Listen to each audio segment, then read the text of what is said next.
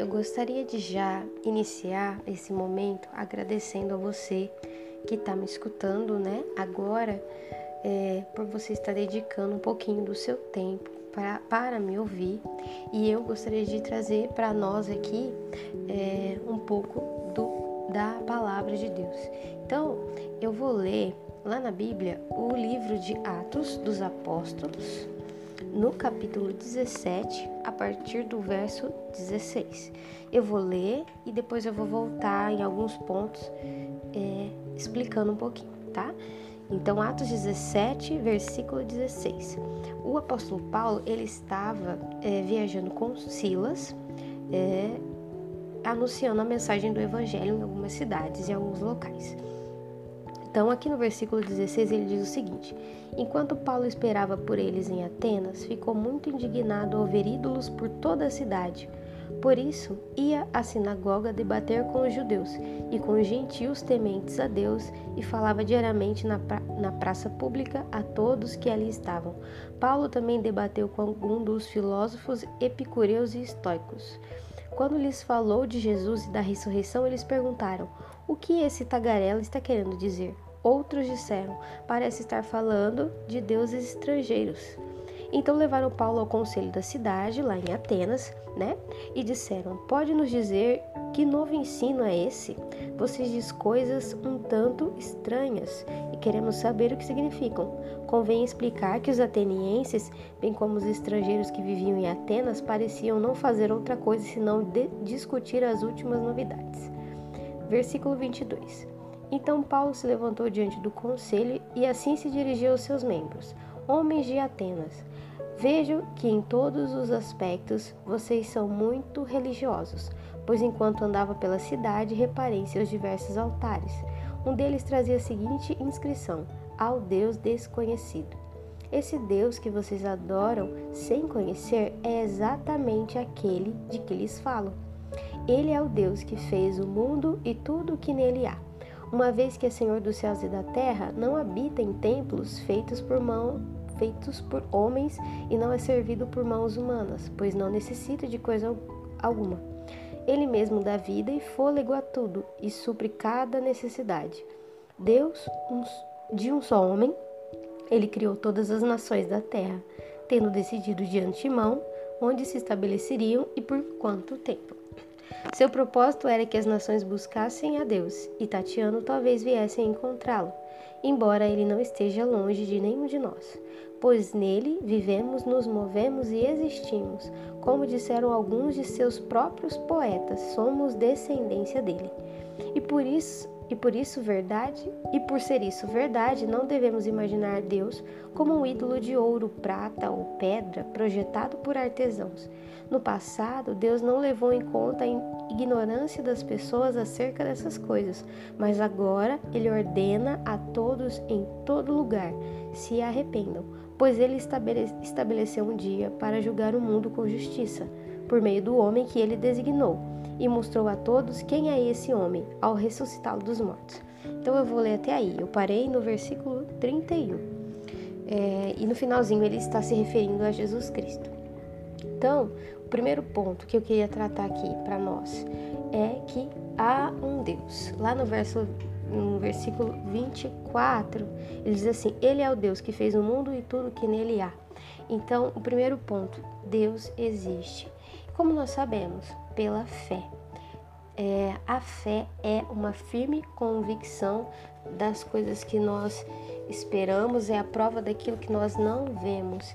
Então, a fé é uma certeza, é uma convicção que não, não necessita de justificativa, não necessita de porquê, nós apenas cremos.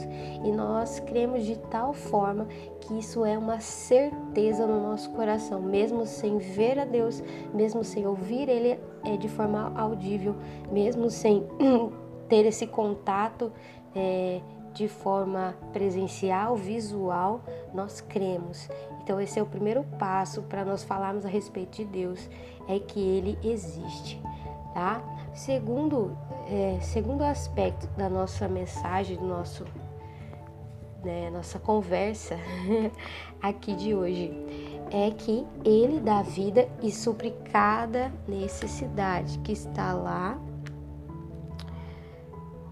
lá no versículo 25, ele mesmo dá vida e fôlego a tudo e supre cada necessidade. Então, é, o coração humano ele tem inúmeras necessidades. O corpo humano, a mente humana, nós temos necessidades e a palavra de Deus está dizendo que Deus supre cada uma delas. Então, tudo aquilo que nós precisamos para a nossa vida está em Deus. Então, se há algo no seu coração, se você tem uma sensação de que está faltando alguma coisa, que há uma ausência, se você tem se sentido de alguma forma um pouco carente, um pouco insatisfeito, um pouco desajustado, como se você não se encaixasse, como se você não fosse parte de alguma coisa, eu queria dizer para você é que Deus ele pode suprir cada uma das suas necessidades. Então, se você precisa de afeto, se você precisa de atenção, se você precisa de perdão, se você precisa de cura na sua alma, na sua mente, no seu corpo, Deus ele tem esse poder divino de suprir tudo isso. Por quê? Porque nós viemos dele e porque nós viemos dele somos criados por ele, porque é o próprio a própria palavra diz ele dá vida, ele dá fôlego a tudo. Então ele sabe de tudo aquilo que nós precisamos e nele nós encontramos tudo que nós precisamos para nossas vidas. É um outro ponto é que Deus fez o homem com um objetivo. Então é, essa pergunta, a pergunta que muitas pessoas têm, por que eu existo? Qual o meu objetivo aqui na Terra? Para que que eu vim ao mundo, né? Talvez muitos de nós tenham já feito esse questionamento e a palavra de Deus nos dá a resposta. Está lá no versículo 27. Seu propósito era que as nações buscassem a Deus e tateando talvez viessem a encontrá-lo embora ele não esteja longe de nenhum de nós. Então, qual é o nosso objetivo? Porque nós existimos, nós existimos para buscar a Deus, nós existimos para adorar a Deus, para voltar a nossa vida para Ele. Mas o que, que nós aprendemos? A voltar a nossa vida para nós. Então, é isso que a sociedade e a nossa cultura nos ensina: que nós de deveríamos ser autossuficientes, que nós não precisamos de ninguém, que nós somos donos de nós mesmos, que nós somos suficientes em nós nós mesmos, que não há falta de nada, que nós somos tudo aquilo que precisamos, nós já temos. É isso que a sociedade tenta nos ensinar, tenta é, fazer a gente crer nisso, mas o que a palavra está dizendo é que nós existimos para buscar a Deus. Então, a nossa vida começa a ter um pouco mais de plenitude, um pouco mais de paz. A nossa vida vai encontrando um sentido e propósito quando nós paramos um pouco de olhar para nós mesmos, para nós mesmos e começamos a olhar para o nosso criador, que foi de onde nós viemos. Então, o primeiro mandamento que a palavra nos ensina é amar a Deus com toda a força, com todo o entendimento, com tudo que somos, com todo o nosso coração. E segundo, amar o próximo como a nós mesmos. Então, não tem como nós amarmos o próximo sem antes termos nos amado. Então, é Eis o que Deus está nos ensinando, a proposta de Deus é totalmente diferente do que aquilo que muitas vezes nós talvez inconscientemente, inconscientemente assimilamos. É, que a, a mídia nos ensina, que a, os nossos amigos, as pessoas que nós convivemos, isso é tão comum, está tão enraizado na cultura e às vezes nós nem percebemos que a gente está no meio disso e a gente está sendo levado pelas ondas e a gente não entende por que o nosso coração está vazio, por que nós estamos tão aflitos, por que que às vezes até tendo dinheiro, às vezes até tendo conquistas profissionais, relacionamentos e tudo isso, ainda assim está faltando alguma coisa. Eu queria te dizer que o que falta é a presença de Deus nas nossas vidas. É, e lá, continuando um pouquinho desse último versículo que eu disse, que eu disse, é, a palavra está dizendo, Ele não está longe de nós. Então, é, o objetivo é que nós buscássemos a Deus, mas Ele não está longe. Deus está acessível, Deus é acessível. Talvez você tenha uma imagem de Deus como alguém lá no trono, distante da sua vida, que não está preocupado com os detalhes, com as suas dores, com as suas realizações, com as suas conquistas. Deus está preocupado sim com cada detalhe da sua vida, porque Ele é o seu Pai. Então Ele não está longe de você, Ele está perto de você. Se você não sabia disso, eu queria te dizer isso agora, tá? E como é que eu me aproximo dele se ele está perto de mim? Então, primeira coisa, através da oração, falando com ele. Segundo, através da palavra, ele falando com você. A palavra de Deus, e quando eu falo palavra de Deus, estou falando da Bíblia, tá bom? É, terceiro, através da comunhão, quando nós juntos, com a mesma fé, falamos a respeito dele. É a comunhão e o jejum, que eu, depois eu vou ter que fazer um outro é, de um, um, outro momento explicar um pouco sobre o jejum, mas o jejum tem a ver um pouco com negar a si mesmo para buscar a Deus também. É, um outro ponto, tá? O áudio está um pouquinho longe, mas vamos em frente. Um outro ponto que eu quero falar, que é, é, tem a ver com a nossa identidade.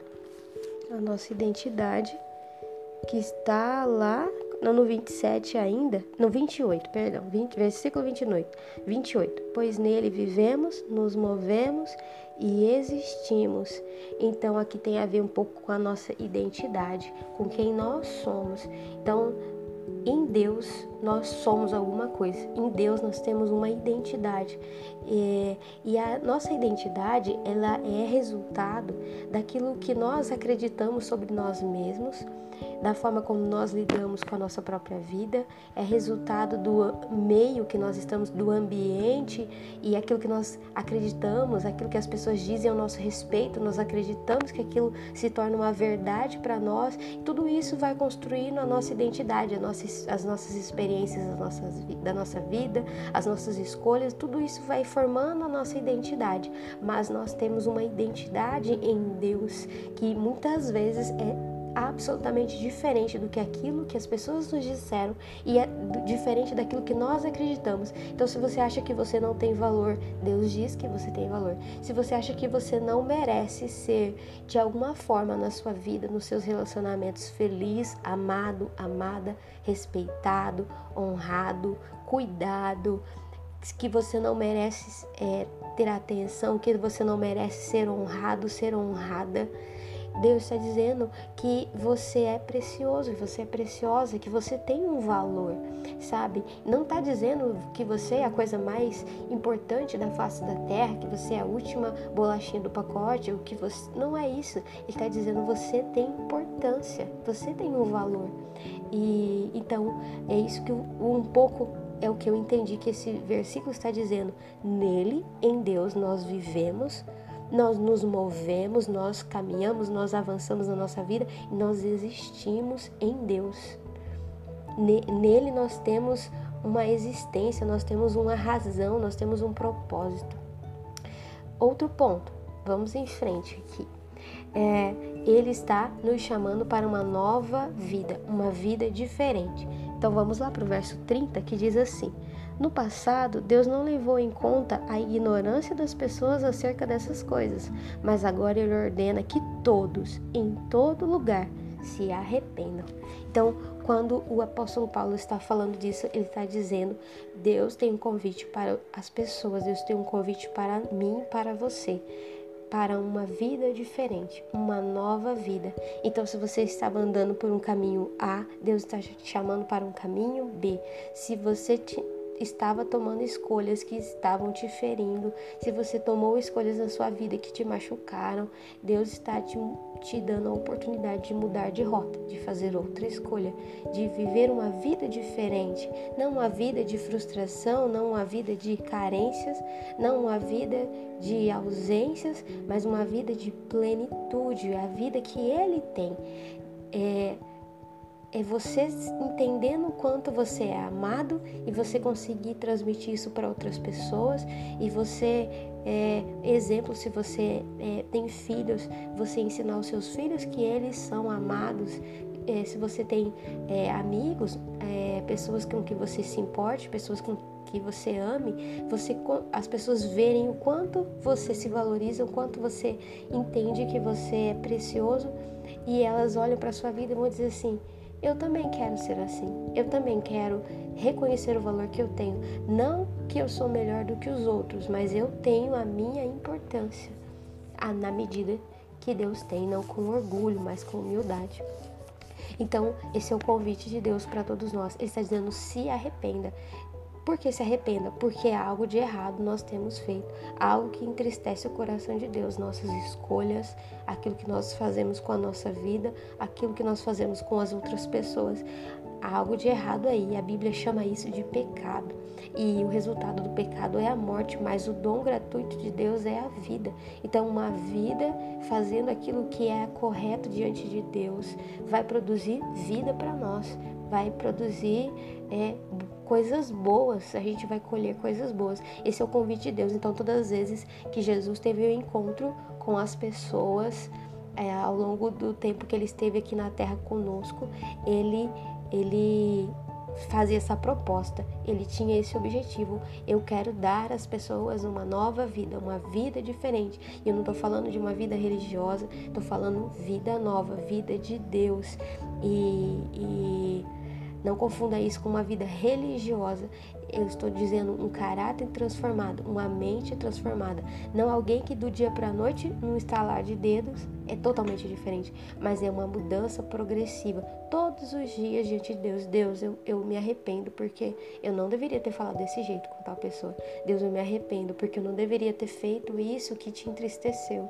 E todos os dias é uma entrega, todos os dias você entendendo quem você é em Deus e, que, e, e o que Ele pensa ao seu respeito e o que Ele espera de você, da sua vida, sabe? Deus tem um propósito para cada pessoa, sabe? E à medida que você caminhar e avançar no seu relacionamento com Ele, porque esse é o objetivo, buscar a Ele, você vai entender o que Ele espera de você e você vai sendo tratado e curado naquilo que você precisa, que talvez você não consiga enxergar, talvez você ache que não precisa de cura, mas à medida que você se, se coloca diante da luz de Deus, essa luz sobre a sua vida vai revelar toda a escuridão, todo canto escuro na sua vida, a luz de Deus vai te mostrar e você vai conseguir enxergar realmente há algo aqui que eu preciso de mudança, eu preciso desse arrependimento, dessa mudança de vida, preciso de viver uma vida nova.